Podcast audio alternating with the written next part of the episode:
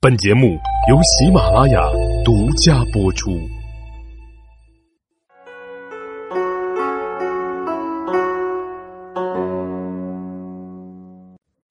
大家好，欢迎大家收听有罗说历史。咱们上一集讲到，沈佩被曹军所俘。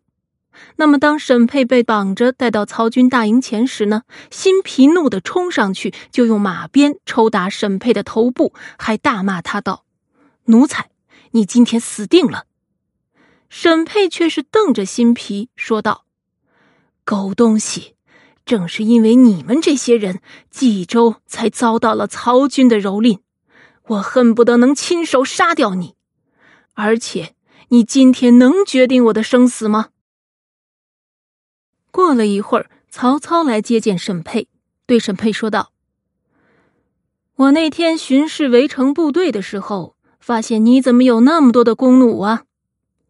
沈佩道：“哼，我只恨弓弩太少。”此时的曹操呢，已经是心有宽恕沈佩之意，他便说道：“你呢，也是效忠袁氏，不得不那样做呀。但是。”沈佩却是意气壮烈，即便他听到曹操口气软了下来，却也始终不愿意说一句屈服求饶的话。再加上辛毗等人在旁边嚎哭不止，曹操遂下令杀死沈佩。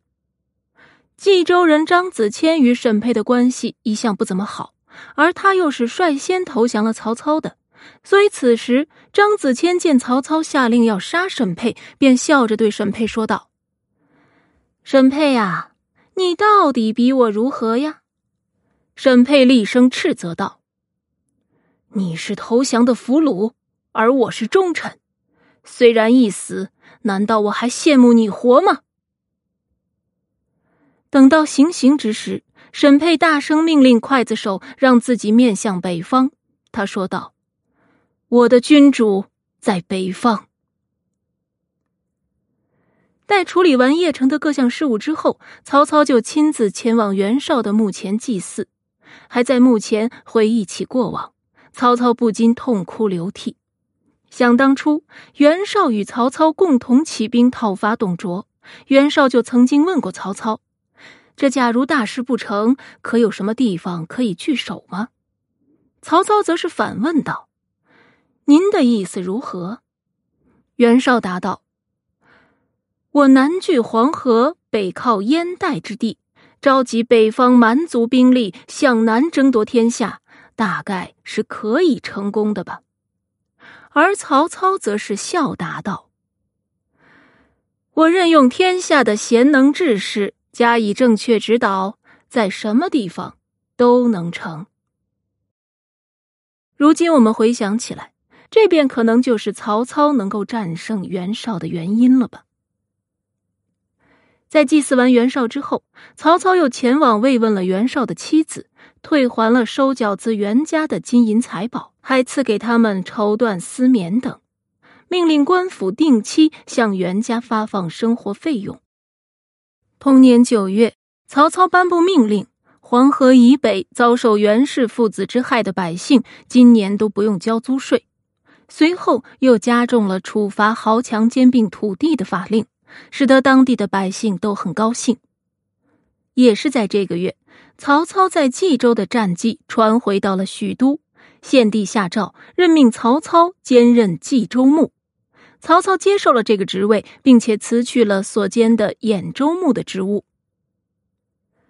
另外一边，袁尚在败逃之前呢，曾经派自己的从事安平人千昭到上党去监督运输军粮。然而，还不待千昭返回，袁尚便已经逃到中山去了。千昭听闻这个消息之后，劝说时任并州刺史的高干迎接袁尚到并州来，合力以观察局势之变化。可是高干没有听从这个建议，千昭于是就向东而来，投奔了曹操。曹操任用千昭为冀州从事。随后，曹操延聘了崔琰为别驾。他对崔琰说道：“昨天我翻阅冀州的户籍，冀州果然是个大州啊。估摸着可以征召到三十万人呢。而崔琰却是冷淡的回答他道：“哼，如今这天下分崩离析，袁氏兄弟自相残杀，冀州的百姓都是陷于水深火热之中，死尸遍野，却无人掩埋。如今朝廷大军进驻冀州，没有想要去慰问民间疾苦，做出拯救百姓的举动，反而先在这里计算兵员的数量。”若您是将此放在首位，岂不是辜负了百姓对您的期望？曹操听了这么一番话后，惊醒，改变了态度。他郑重的向崔琰道歉。不过呢，曹操啊，也不是为了笼络人才便一味的宽恕他人的人。当初许攸为曹操献计，使得曹操成功的偷袭了袁绍屯粮之所，致使袁绍大败于官渡。因而许攸呢就有些自满了起来，他仗势着自己的功劳，态度傲慢。他曾与众人坐在一起，当众喊曹操的小名，还说道：“曹阿瞒，要不是我，你可得不到冀州啊！”曹操当时听了，并没有马上发怒，只是笑着说道：“哼，你说的对。”但是终究他心里是感到不高兴了，于是呢就有了芥蒂。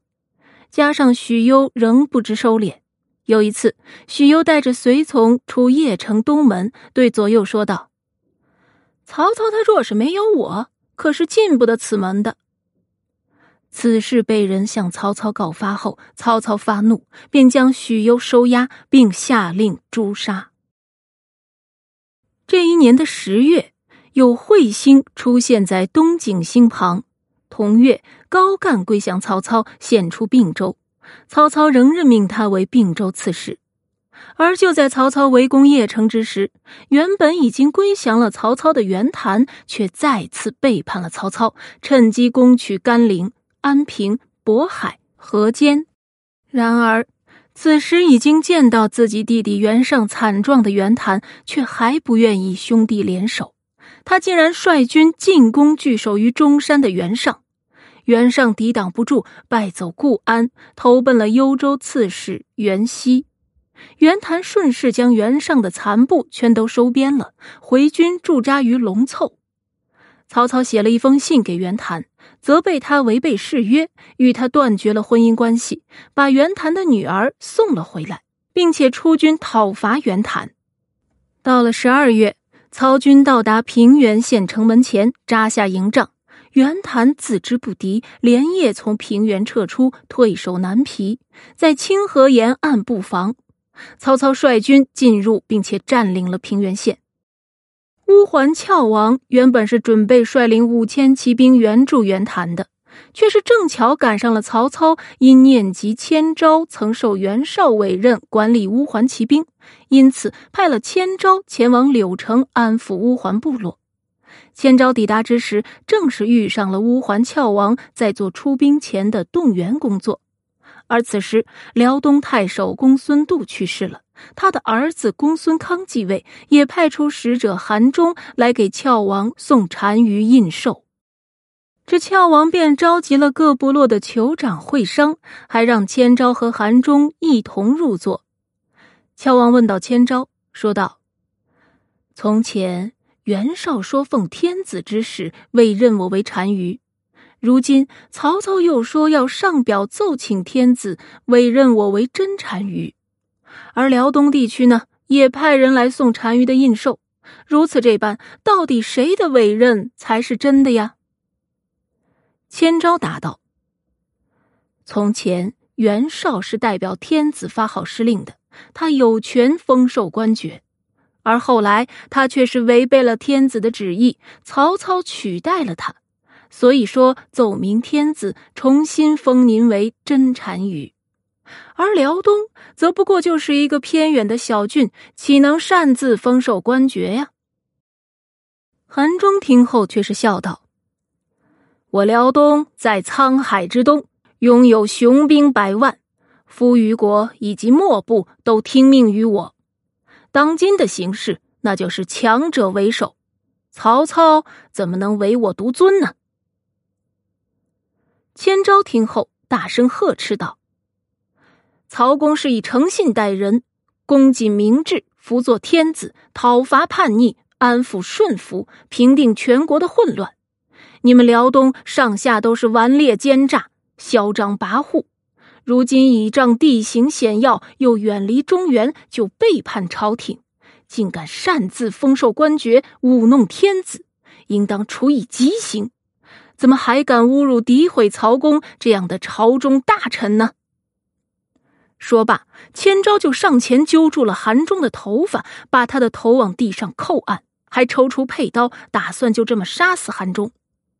俏王见了，是又惊又怕，忙是光着脚奔过去，抱住了千昭，请千昭饶了韩忠。